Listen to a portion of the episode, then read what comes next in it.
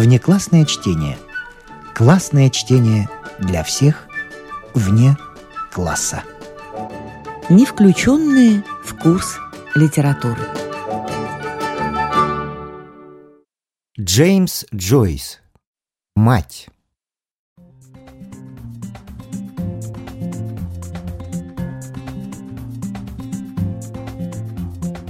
Мистер Холлоуэн, помощник секретаря общества «Зрелая Ирландия», чуть ли не целый месяц бегал по всему Дублину.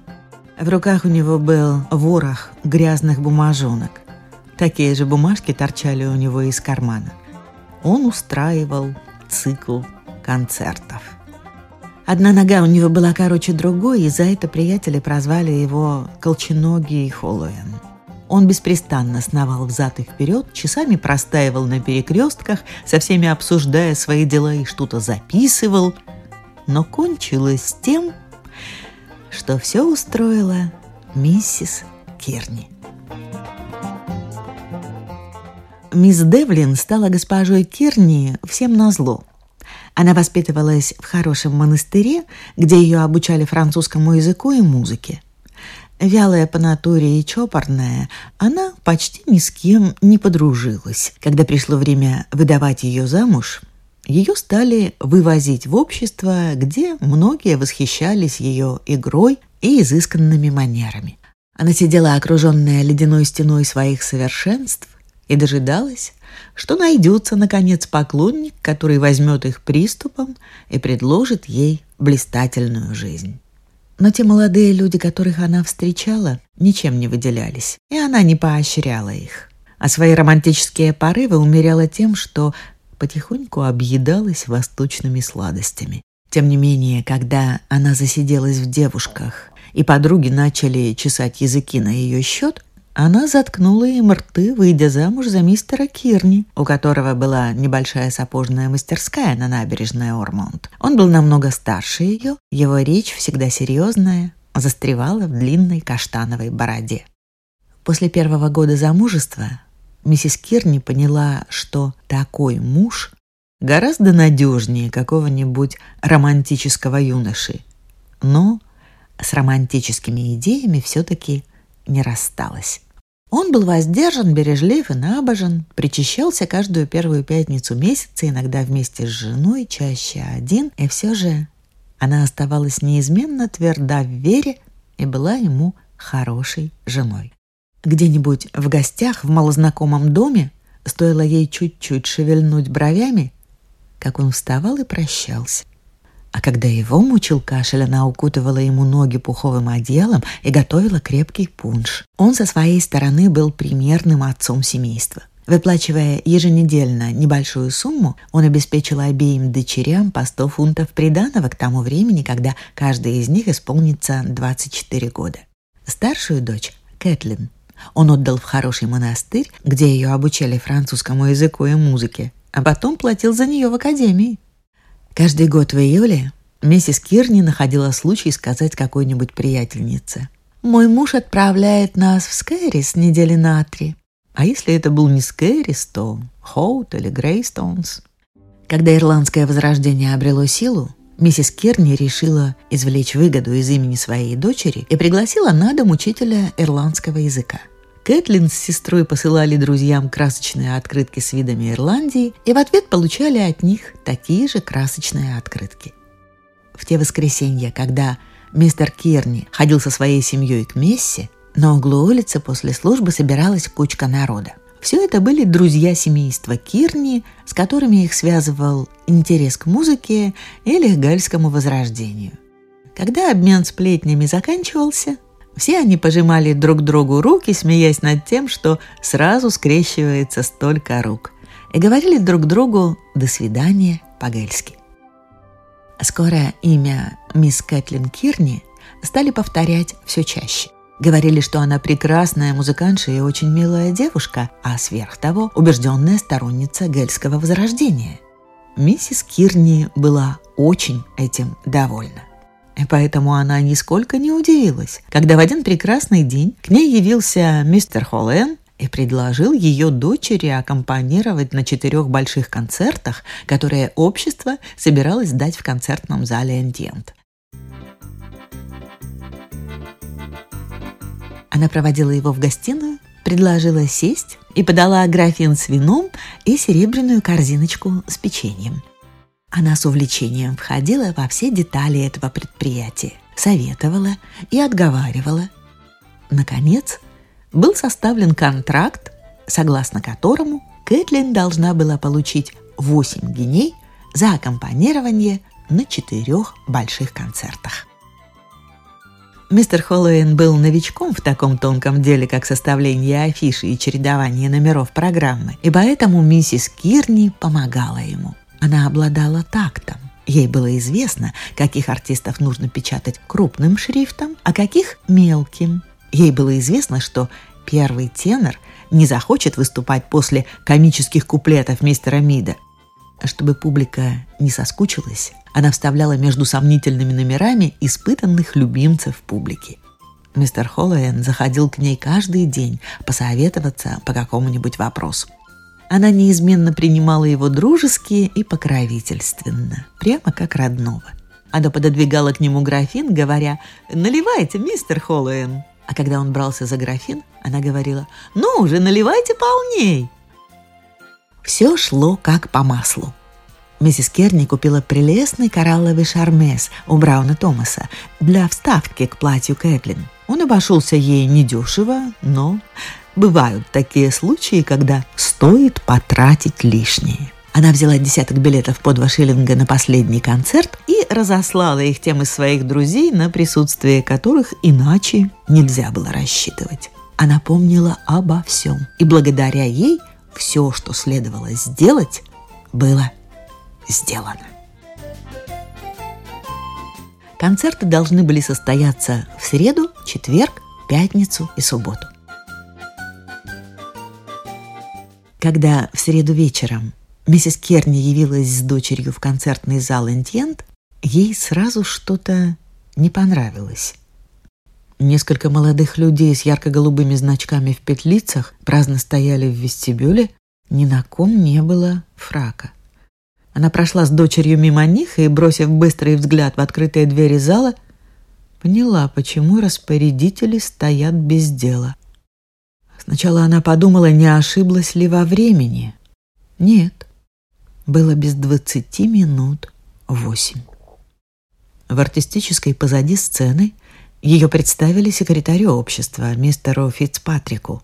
Она улыбнулась и подала ему руку – это был маленький человечек с бледным безразличным лицом. Она заметила, что мягкую коричневую шляпу он носит на бекрень и говорит с сильным английским акцентом. Он держал в руке программу и, разговаривая с миссис Кирни, изживал ее уголок. Он, видимо, легко переносил удары судьбы. Каждые пять минут в комнату входил мистер Холлоуэн и сообщал, как идет продажа билетов. Артисты взволнованно переговаривались между собой, и, поглядывая время от времени в зеркало, свертывали и развертывали ноты.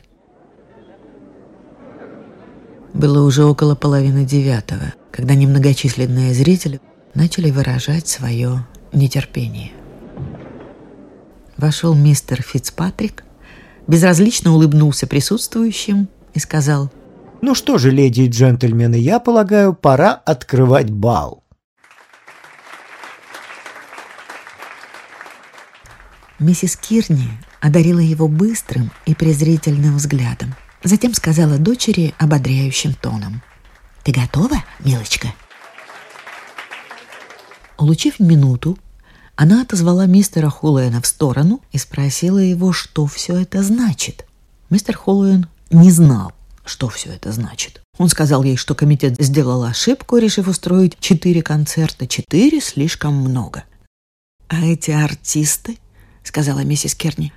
«Конечно, они из кожи лезут вон, но, право же, все они никуда не годятся». Мистер Хулуэн согласился, что артисты никуда не годятся. Комитет, по его словам, решил махнуть рукой на первые три концерта и приберечь все таланты к субботе. Миссис Керни промолчала, Но по мере того, как посредственные исполнители на сцене сменяли один другого, а публика в зале все редела и редела, она начала жалеть, что потратилась ради такого концерта. Что-то во всем этом ей не нравилось, а безразличная улыбка мистера Фицпатрика ужасно ее раздражала. Однако она молчала и ждала, чем все кончится. К десяти часам программа истощилась, и все быстро разошлись по домам. В четверг на концерте было больше народа, но миссис Керни сразу увидела, что в зале сидят одни контрамарочники. Публика вела себя бесцеремонно, словно не на концерте, а на генеральной репетиции – Мистер Фицпатрик, по-видимому, был очень доволен. Он вовсе не замечал того, что миссис Кирни следит за его поведением и сердится. Он стоял у бокового софита, по временам высовывая голову и пересмеивался с двумя приятелями, сидевшими с краю на галерке. К концу вечера миссис Кирни узнала, что в пятницу концерт не состоится, и что комитет решил сделать невозможное, но добиться полных сборов в субботу вечером. Услышав это, миссис Керни разыскала мистера Холлоэна. Она перехватила его по дороге, когда он, хромая и спеша, нес стакан лимонада какой-то молодой особе и спросила его, правда ли это. Да, это была правда. Но ведь это, разумеется, не меняет контракта. Контракт был заключен на четыре концерта – Мистер Хулуэн торопился, он посоветовал ей поговорить с мистером Фицпатриком. Миссис Керни начинала беспокоиться. Она вызвала мистера Фицпатрика из-за софита и сказала ему, что дочь ее подписала контракт на четыре концерта, и что, само собой разумеется, она должна получить предусмотренную контрактом сумму, независимо от того, даст общество четыре концерта или меньше. Мистер Фицпатрик, который сразу не понял, в чем дело, как видно, затруднялся решить этот вопрос и сказал, что поставит его перед комитетом. От гнева кровь бросилась ей в лицо, и она едва сдерживалась, чтобы не съязвить. «А кто это комитет? Скажите, пожалуйста». Но она чувствовала, что это было бы недостойно воспитанной женщины, и промолчала.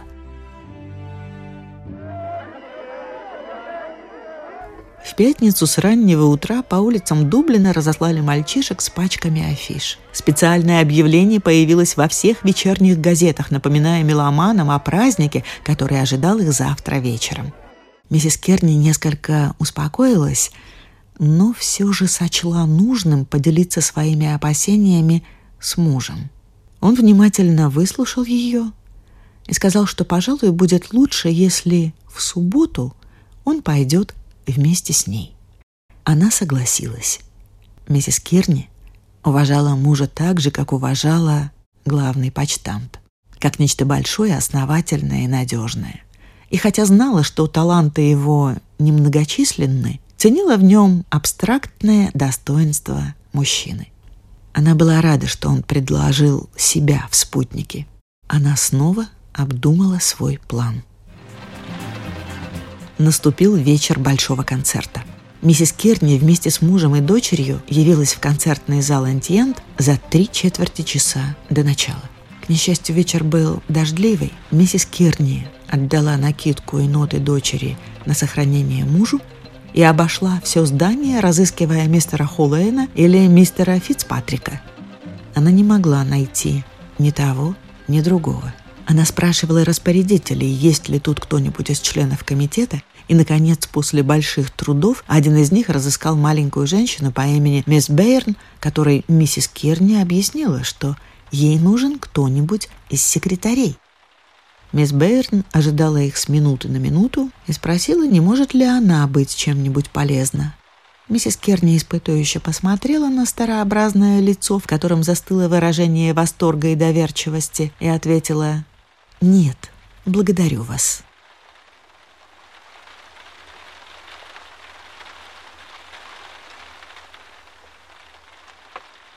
Маленькая женщина выразила надежду, что зал сегодня будет полон. Она смотрела на дождь до тех пор, пока унылый вид мокрой улицы не стер восторг и доверие с ее морщинистого лица. Тогда она сказала с легким вздохом. «Ну что ж, видит Бог, мы сделали все, что могли». Миссис Кирни пришлось вернуться в артистическую. Артисты съезжались. Бас и второй тенор уже приехали. Бас, мистер Дагген, был стройный молодой человек с торчащими черными усиками.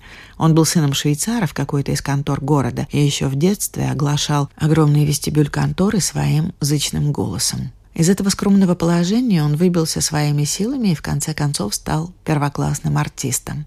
Он выступал и в опере. Как-то раз, когда заболел один из оперных артистов, он исполнял партию короля в опере Маритана в Театре Королевы. Он спел свою партию с большим чувством и силой и был очень тепло принят галеркой. К несчастью, он испортил хорошее впечатление тем, что по забывчивости высморкался раза два в лайковую перчатку. Он был непритязателен и говорил мало. Он говорил «дык», а вместо «так», до такой степени мягко, что это проходило незамеченным. И, заботясь о своем голосе, никогда не пил ничего крепче молока. Мистер Белл, второй тенор, был белокурый человек, ежегодно участвовавший в музыкальном празднике. На четвертом курсе ему была присуждена бронзовая медаль. Он был болезненно истеричен, и болезненно завидовал другим тенорам, прикрывая свою истерическую зависть бурными изъявлениями дружбы. Его слабостью было рассказывать всем, какая пытка для него выступать в концертах. Поэтому, завидев мистера Дагина,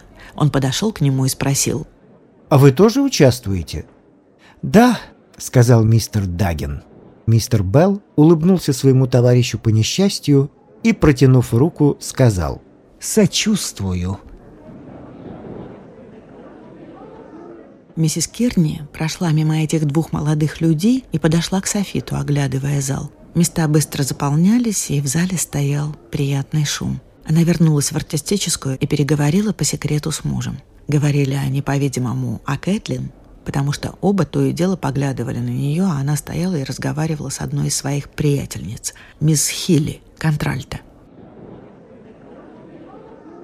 Никому не знакомая дама с бледным лицом вошла в комнату.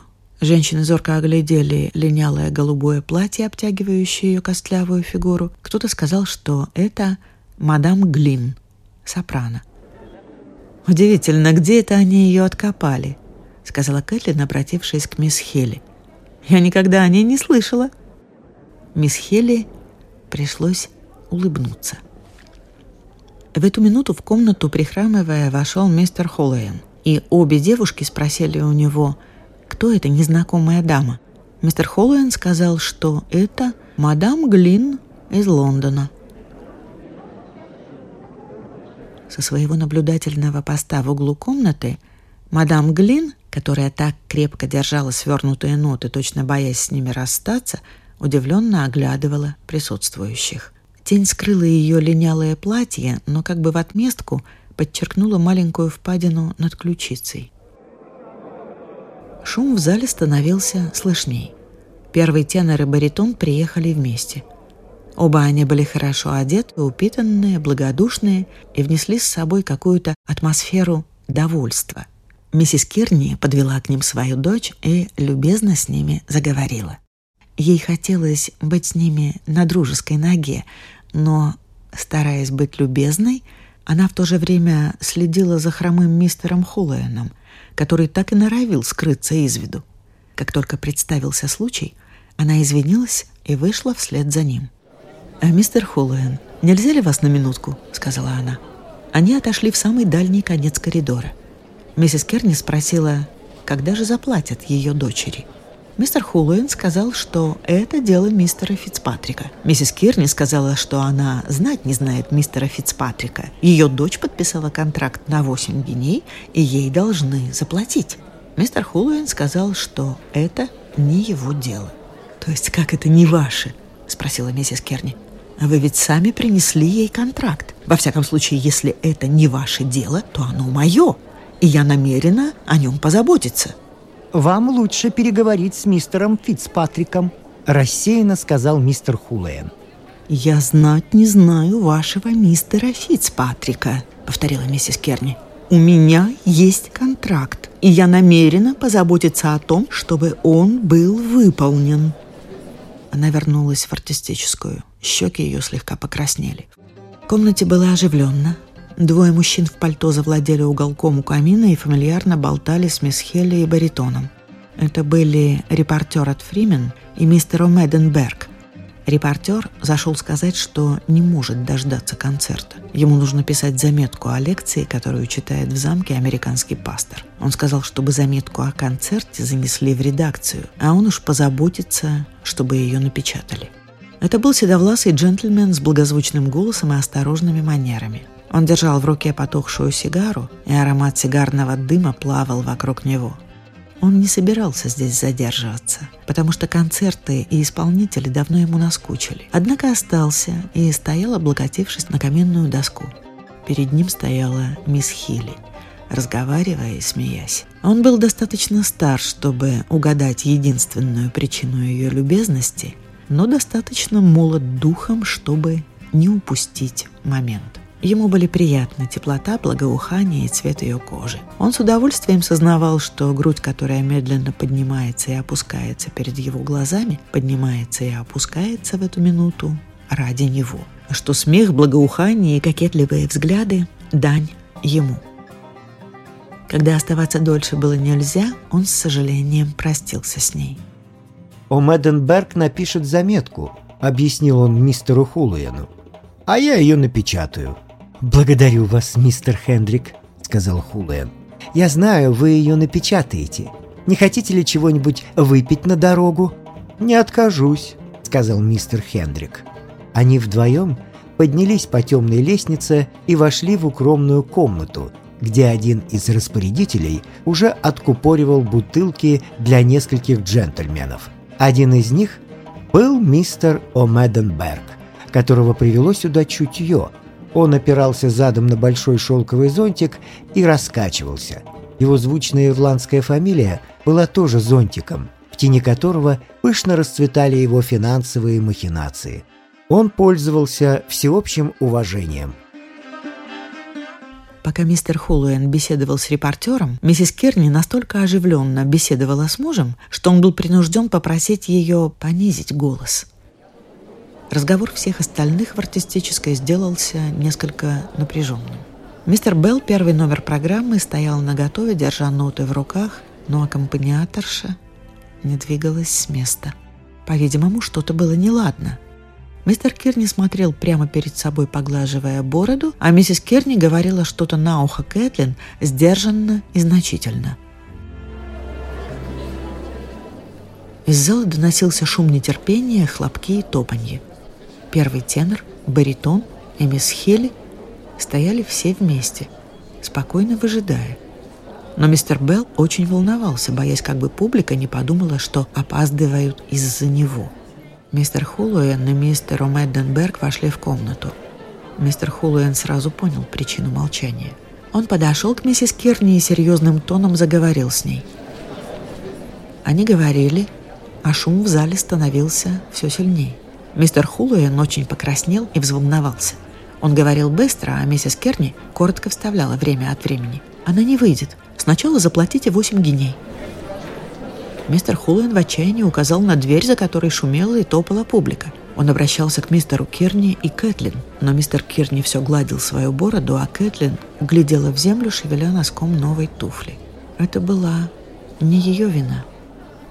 Миссис Кирни повторила – без денег она шагу не ступит. После быстрой словесной перепалки мистер Холлоуэн заковылял к дверям. Когда напряженное молчание стало тягостным, мисс Хилли сказала баритону. «А видели вы миссис Кэт Кэмпбелл на этой неделе?» Баритон ее не видел, но ему передавали, что она прекрасно выглядит. Разговор оборвался. Первый тенор, склонив голову, начал пересчитывать звенья золотой цепочки, протянувшейся поперек его живота, пробуя голос и беря на удачу то одну, то другую ноту. Время от времени все смотрели на миссис Керни.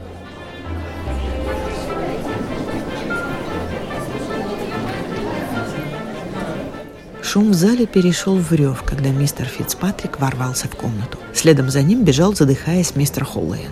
Мистер Фицпатрик держал в руке несколько кредитных билетов. Он отсчитал четыре из них в руку миссис Кирни и сказал, что другую половину она получит в антракте. Миссис Кирни сказала, четырех шиллингов не хватает. Но Кэтлин уже подобрала юбку и сказала, «Ну, мистер Белл», первому номеру программы, который дрожал, как осиновый лист. Певец и аккомпаниаторша вышли вместе. Шум в зале замер. Наступила пауза в несколько секунд, затем послышался рояль.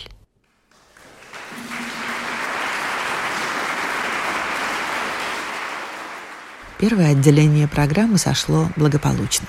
Кроме номера «Мадам Глин», бедняга спела Киллари беззвучным, прерывающимся голосом со всеми старомодными ужимками, интонациями и произношением, которые, как ей казалось, придавали пению изысканность. Она выглядела так, будто ее взяли на прокат из старой костюмерной, и публика на дешевых местах потешалась над ее пронзительным завыванием. Однако первый тенор и контральто сумели завоевать симпатию публики. Кэтлин сыграла по поре из ирландских песен и заслужила аплодисменты. Первое отделение закончилось пламенными патриотическими стихами, которые продекламировала молодая особа, устроительница любительских спектаклей. Декламация была встречена заслуженными аплодисментами, и когда они закончились, объявили антракт, и мужчины вышли курить. Все это время артистическое гудело, как улей. В одном углу собрались мистер Хулен, мистер Фицпатрик, мисс Бейрн, два распорядителя, баритон, бас и мистер Омеденберг. Мистер Омеденберг говорил, что такого возмутительного поведения он не видел. После этого, говорил он, музыкальная карьера мисс Кэтлин Кирни кончена в Дублине. Спросили баритона, что он думает о поведении миссис Кирни. Он уклонился от ответа. Он получил, что следовало, и не желал ни с кем ссориться. Тем не менее, он сказал, что миссис Кирни могла бы больше считаться с исполнителями –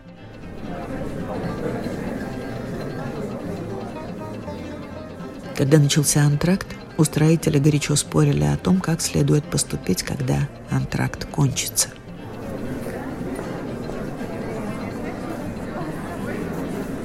«Я согласен с мисс Бэйрн», — сказал мистер О'Мэденберг. «Не платите ей ничего.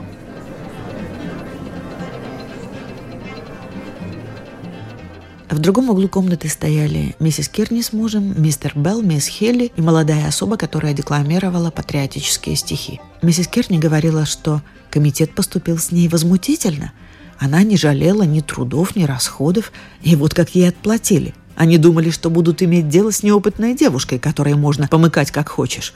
Она им покажет – они не посмели бы с ней так обращаться, будь она мужчиной. Но она позаботится о том, чтобы дочь ее получила, что ей следует по праву. Ее не проведешь. Если ей не заплатят все до последнего фартинга, она поднимет шум на весь Дублин.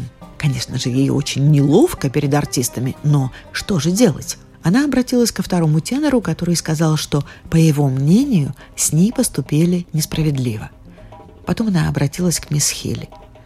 Той хотелось примкнуть к другой группе, но она не могла этого сделать, так как была большой приятельницей Кэтлин, и ее часто приглашали в гости. Как только кончилось первое отделение, мистер Фицпатрик и мистер Холлоуэн подошли к миссис Кирни и сказали, что остальные четыре гинеи она получит в следующий вторник после заседания комитета, и что если ее дочь не будет играть во втором отделении, комитет будет считать контракт расторгнутым и не заплатит ничего. «И я никакого комитета не знаю», — сердито отвечала миссис Керни. «У моей дочери есть контракт. Она должна получить на руки 4 фунта 8 шиллингов. Иначе ноги ее не будет на этой сцене». «Удивляюсь вам, миссис Кирни», — сказал мистер Хулейн. «Никогда не думал, что вы с нами так поступите». «А вы как со мной поступаете?» — спросила миссис Керни. Лицо ее залилось краской гнева, и вид у нее был такой, что она вот-вот бросится на кого-нибудь с кулаками. «А вы как со мной поступаете? Я требую то, что мне следует». «Вы могли бы помнить о приличиях», — сказал мистер Хулиен. «Вот как? Я спрашиваю, заплатят ли моей дочери, и не могу добиться вежливого ответа. Она вскинула голову и придала надменность своему голосу. «Вы должны говорить с секретарем. Это не мое дело. Я решаю важные вопросы и все такое прочее». «А я-то считал вас воспитанной дамой», — сказал мистер Хулиен и отошел. После этого поведение миссис Кирни было осуждено бесповоротно. Все одобрили решение комитета. Она стояла в дверях, бледная от ярости, ссорясь с мужем и дочерью и жестикулируя. Она дожидалась второго отделения в надежде, что устроители подойдут к ней. Но мисс Хилли любезно согласилась проаккомпанировать один или два номера. Миссис Керни пришлось посторониться, чтобы пропустить на сцену баритона и аккомпаниаторшу. С минуту она стояла неподвижно, как разгневанный каменный идол, но когда первые ноты романса донеслись до нее,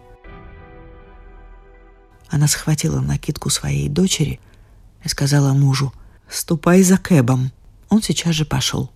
Миссис Керни закутала дочь в накидку и вышла вслед за ним. В дверях она остановилась и гневно сверкнула глазами на мистера Холлоэна. «Я еще с вами не разделалась», сказала она. «Зато я с вами разделался», — сказал мистер Хулиен. Кэтлин послушно шла за матерью.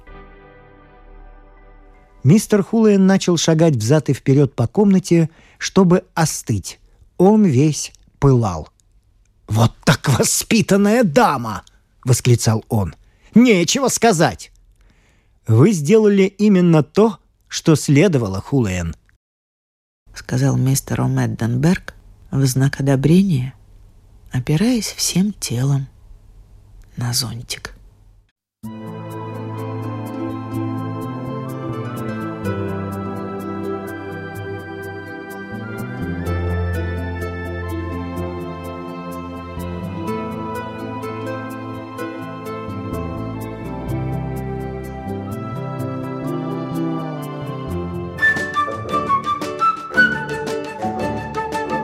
Внеклассное чтение. Классное чтение для всех вне класса.